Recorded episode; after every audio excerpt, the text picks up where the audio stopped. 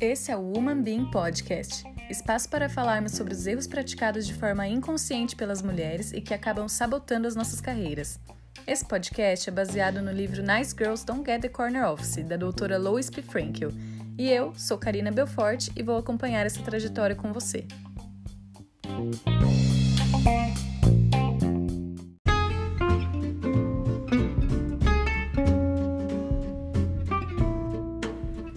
Com certeza já ouviu falar que as mulheres ganham menos que os homens para fazer exatamente o mesmo trabalho ou até mais.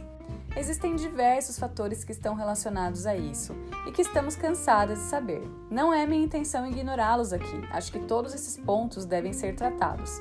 Mas também não podemos negar que um desses fatores está relacionado única e exclusivamente a nós.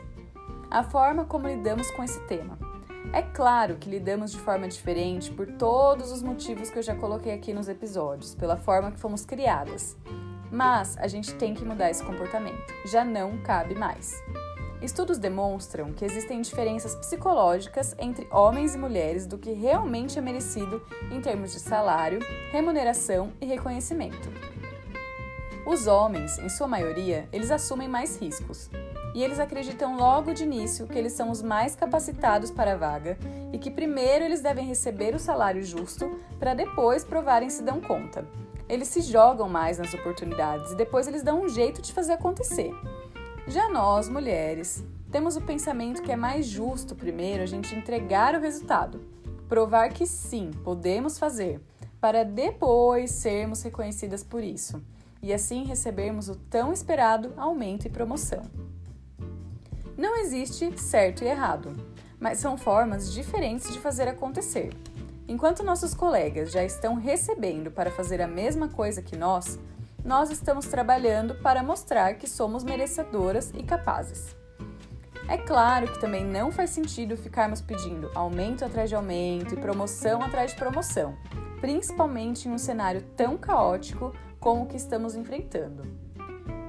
Precisamos saber o momento certo de fazer isso e termos conversas abertas com nossos gestores sobre o nosso nível salarial e posições futuras, sem medo e sem nos sentirmos culpadas por isso. A conversa, mesmo às vezes sendo difícil e sem jeito, é o melhor caminho para entender em qual cenário você se encontra e colocar quais são as suas expectativas.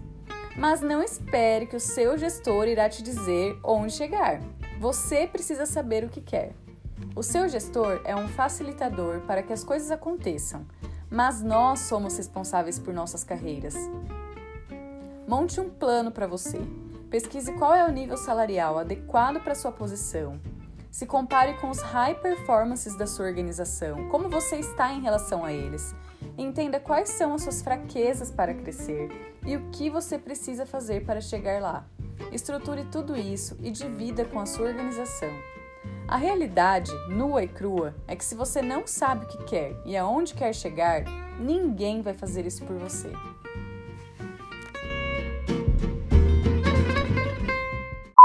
Você já está seguindo o nosso podcast? Se ainda não está, por favor se dirija para o botão seguir e clica nele. Assim você será notificada toda vez que tiver um episódio novo por aqui.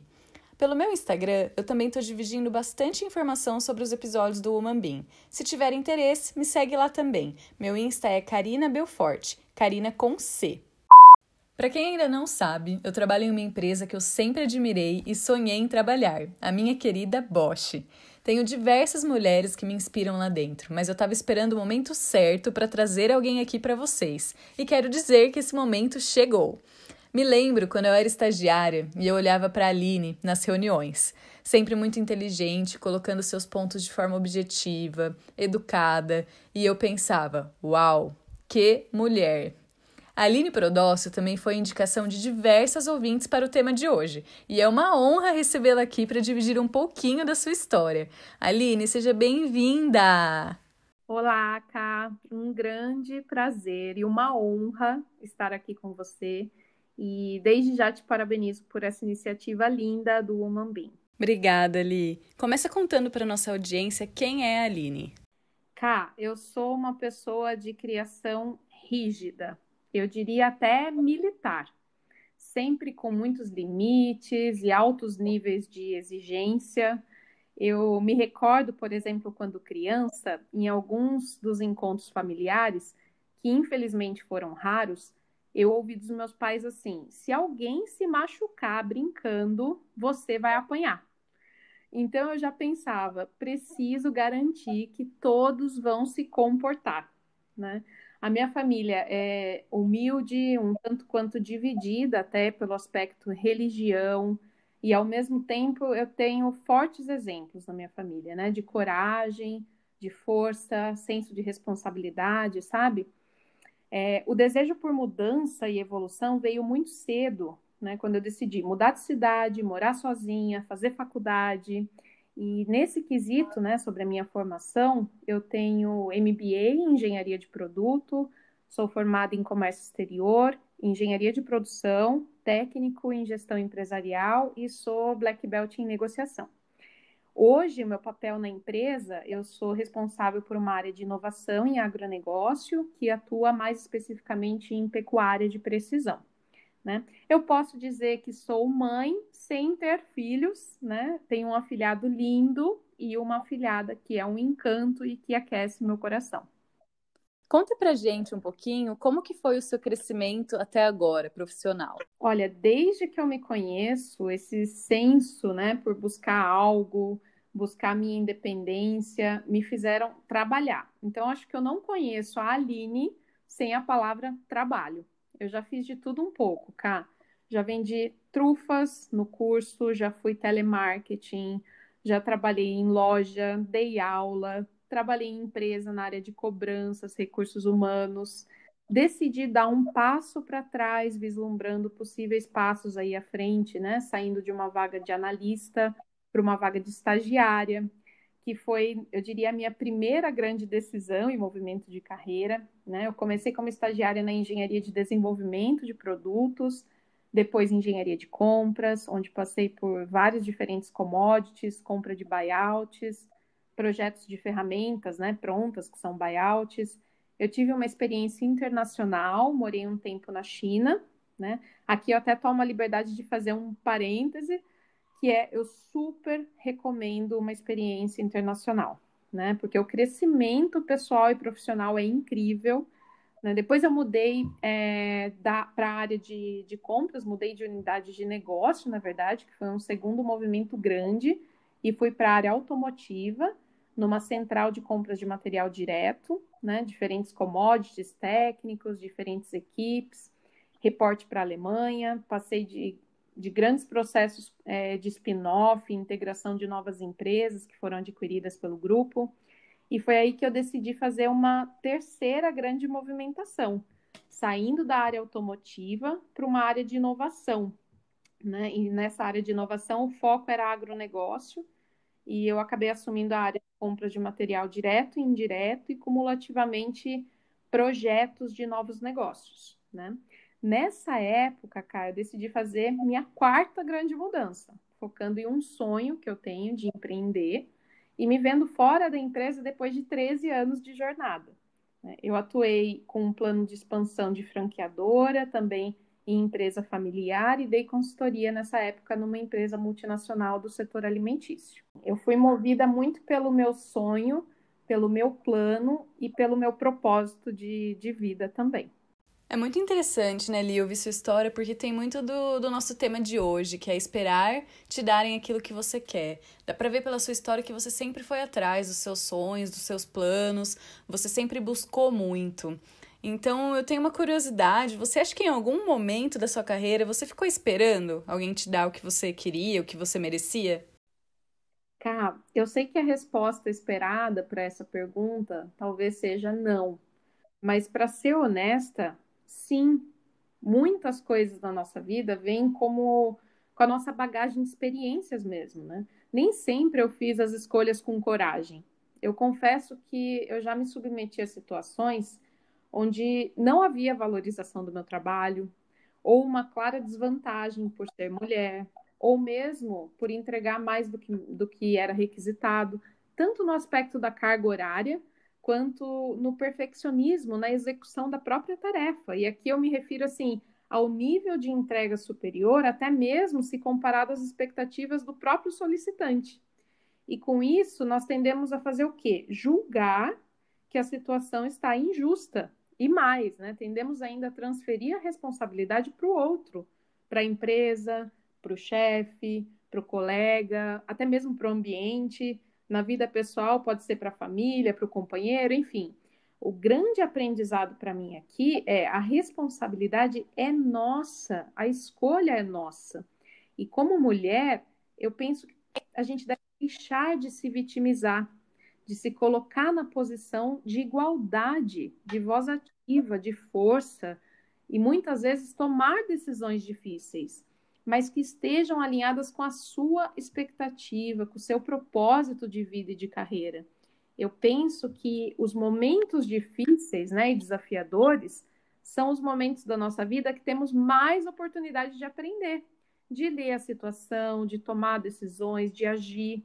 Eu acredito que isso nos faz evoluir, sabe? Para mim, ser uma mulher forte não é ter as atitudes de um homem, é o contrário, é manter e respeitar a sua essência, sabe? Reconhecer que essa essência é forte e que de alguma forma ela se encaixa naquele contexto.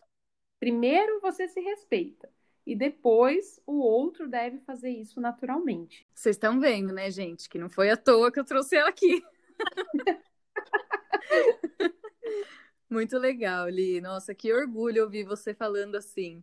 É, você sempre soube aonde você queria chegar? Quando você era novinha, você já almejava o cargo que você está hoje? Você tem um plano de carreira? Como que funciona isso para você? Cá, eu sempre me desafiei a ter claro o meu propósito, sabe? Conhecer minha fortaleza, as minhas limitações, saber aonde eu quero chegar, né? O que eu preciso fazer para isso, o que eu realmente estou disposta a fazer para isso.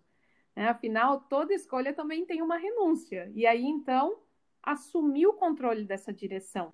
Né? Você me perguntou com relação ao plano de carreira. Eu sempre tentei fazer um link do meu plano de carreira com o meu propósito de vida. Né? E sim, a resposta é sim. Né? Se eu faço plano de carreira, faço, eu sempre faço planos. Na verdade, eu diria até que eu sou a louca dos planos.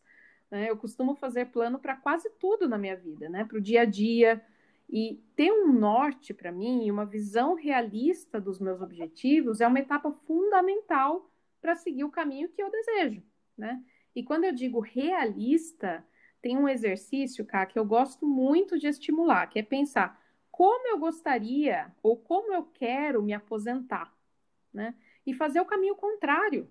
Isso pode te dar um indicativo se você está sendo realista e até mesmo, eu diria, gentil com você mesma né? Ou se você acabou viajando na maionese mesmo, que às vezes pode acontecer. E aí é a oportunidade para você adequar melhor esse seu plano. O seu plano ali, ele mudou várias vezes, né, ao longo da sua carreira. Como que você foi adequando esse seu plano? Como que você foi monitorando a sua expectativa em relação a esse plano, essas mudanças? Como que foi lidar com todas essas mudanças nesse seu plano ao longo da carreira? É, eu costumo dizer que a única certeza que temos é que vai mudar. Então, eu gosto de fazer uma analogia, cara, com um caminho, um percurso, sabe? É importante saber qual é o seu destino final e qual é o seu propósito também com esse destino. E que no caminho haverá, assim, várias vias de acesso alternativas que podem tanto atrasar como antecipar a sua chegada. E que podem até mesmo te desviar mas nunca vai te impedir de chegar lá. Então, precisamos entender que sempre haverá três possíveis influenciadores: você, que está no assento ali do motorista, no controle, o outro, que pode ser a empresa, o chefe, o colega, a família, e o ambiente externo. A sua influência sobre esses dois últimos, o outro e o ambiente, é baixa ou é nula né? Então não deixe isso te frustrar, é um erro que só vai assim consumir a sua energia. Então foque naquilo que depende de você, né? Para mim, o aprender a amar o caminho é a grande sacada. E saber que ele pode e deve se ajustar ao longo do tempo, né? Para mim, o plano de carreira e de vida é um plano vivo e deve sempre que possível ser revisitado. Trazendo agora a questão do aumento salarial e das promoções. Você já pediu aumento ou pediu para ser promovida durante a sua carreira? Como que foi isso para você? Já pedi e sinceramente, se você que está nos ouvindo nunca pediu, eu recomendo que você pare para pensar. Se número um, eu não pedi porque eu mesma acho que não mereço. Número dois, o meu gestor sempre me reconheceu. Ou número três, não consegui ter coragem para isso e na verdade isso está me matando. eu gosto de pensar, cara, que ainda existem de, de verdade bons gestores que se preocupam com um dos papéis principais do gestor, que é cuidar da carreira de seus colaboradores e garantir que as pessoas certas estão no lugar certo e que sejam devidamente reconhecidas. Mas a gente sabe que nem sempre é assim. Então, para mim, a chave de uma boa conversa é a preparação. Eu sempre digo para o meu pessoal: o owner da sua carreira é você mesmo. Então, esteja mais bem preparado que o seu próprio gestor, né? Claro que na preparação você deve ser muito honesta e crítica com você mesma, até no âmbito merecimento, né? Mas se existe a clareza desse aspecto, a conversa e o alinhamento de expectativa deve sim acontecer. Tenha coragem e vá buscar essa conversa. E falando um pouquinho de carreira, teve algum momento da sua carreira que você viu que você estava travada, que você não estava conseguindo chegar onde você queria? Travada, travada, eu diria que não, porque eu acho que eu não permiti chegar nesse ponto. Mas eu diria que já vivi várias situações onde as expectativas estavam bem desalinhadas, né? Onde eu percebia, por exemplo, chegar a tal zona de conforto, né? Estava se aproximando e quando você não se vê mesmo evoluindo de verdade. E aí eu tomei uma decisão. A minha decisão nesse caso foi agir. Eu gosto, cá, de pensar que existem alguns passos, sabe, para isso. O primeiro é a gente reconhecer a nossa própria força, né? Puxar a responsabilidade para você mesmo. Então, lembrar que só você é o agente da sua própria transformação, da ação, sabe? E não o outro. E aí ter coragem, que é uma palavra que eu adoro, né, para agir de acordo com o que você acredita, né, de acordo com o seu sonho. Eu, eu acho que esses são os pontos principais. E aí a decisão, como eu falei, é agir. Você comentou na sua história, né, Li, que você ficou um bom tempo dentro da Bosch e aí você saiu para ir atrás de um sonho que você tinha. Você deu uma mudada aí no seu plano. E depois agora você retornou para Bosch e eu queria saber como é que foi para você essa mudança de plano, né? Como que foi voltar para a empresa novamente? É, mudar o plano, eu penso que faz parte, né? Como eu mencionei.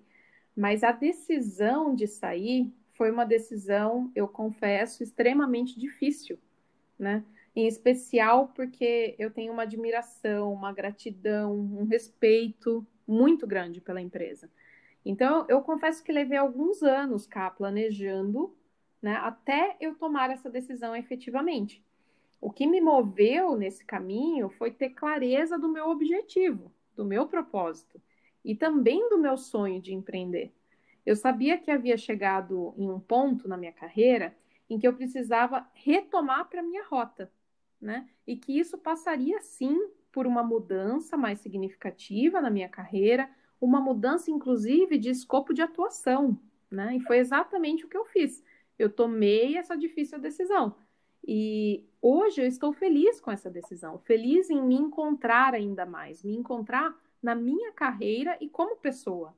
E o convite para retornar, já numa área de atuação com escopo mais abrangente, em linha com o meu objetivo, me deixou muito honrada. Né? Eu me recordo do dia da integração, né, para o retorno. Imagina, depois de 13 anos, fazer integração foi um tanto quanto estranho. É, mas quando o coordenador de RH que estava conduzindo a integração perguntou quanto tempo vocês pretendem ficar na empresa, e as respostas né, daquele grupo que estava ali fazendo a integração, na maioria foi: eu quero me aposentar aqui, eu quero ficar 10 anos na empresa. E eu respondi, confesso com bastante sinceridade: eu quero ficar enquanto eu estiver feliz e enquanto a empresa estiver feliz comigo também. Uma coisa que a gente fala muito aqui em todos os episódios é a questão dos mentores, de você ter mentores na sua vida, na sua carreira, em todo esse seu processo de mudança. Eu acredito que você deve ter tido vários mentores. Então, assim, eu queria saber, você tem mentores atualmente? Qual foi o papel deles nessas mudanças e no seu crescimento pessoal e profissional? Sim, sim, eu sempre busquei cá espelhos, fontes, sabe, assim, de aprendizado. Eu já fiz até programa de mentoring mesmo. E eu até recomendo, super recomendo. Mas sou particularmente adepta de buscar a sua própria fonte, sabe? De observar, de perguntar, de criar oportunidades com os seus possíveis mentores, espelhos, e de usar aquilo para construir o seu próprio estilo, de forma autêntica, sabe? Então, claro que nem tudo são flores. Ao longo de uma carreira, é possível observar é, atitudes destrutivas, atitudes que você não se espelha, né? que geram um sentimento contrário, mas que de alguma forma te trazem um aprendizado sobre o que não fazer. Né? Então, eu, particularmente, tive muita sorte de encontrar, assim, na minha vida, pessoas maravilhosas que me serviram, assim, é, e que me servem até hoje como inspiração, que contribuíram, contribuem para o meu crescimento, e que me ajudaram assim a formar mesmo a pessoa que eu sou hoje e a pessoa que de verdade eu quero ser amanhã. Então eu sou muito grata e sempre acho que, que existirão esses anjos e esses mentores na nossa vida. Legal, Li. Estamos caminhando agora para o final da nossa entrevista. Eu poderia ficar aqui mais uma hora te fazendo mais um milhão de perguntas, porque a sua história é muito legal, eu acho que merece ser compartilhada. Você tem mais alguma dica para nossa audiência que você gostaria de falar? Cá, eu acho que as principais dicas são: acredite primeiro em você, se respeite, seja gentil consigo mesma, reconheça essa sua força tome a responsabilidade para você e tenha a coragem de agir. Porque eu acho que algumas vezes o que falta é essa coragem, é o se vitimizar perante uma situação. Então, se você faz isso com você mesma, muito provavelmente o outro também vai fazer isso. Então, seja você mesmo a agente, a, a agente da mudança, sabe? Busque isso, busque o seu sonho, acredite no seu potencial, né? Eu acho que esses são os principais pontos. E tenha a coragem de agir. Vamos agora para o momento declaração de amor aqui nesse podcast. Li, eu queria que você soubesse que você foi e é uma inspiração para mim e muitas outras mulheres que trabalham lá na Bosch. Eu sempre olhei para você com muita admiração, então eu queria te agradecer de coração por estar aqui representando neste momento todas as mulheres fenomenais que tem lá na nossa empresa e que eu vou trazer muito mais mulheres para cá. Então eu queria te agradecer por ter topado. Muito obrigada. Ai, Cá, que honra, tá? E que delícia de convite, de bate-papo. Obrigada mesmo, tô super honrada. Um super beijo e sucesso para você.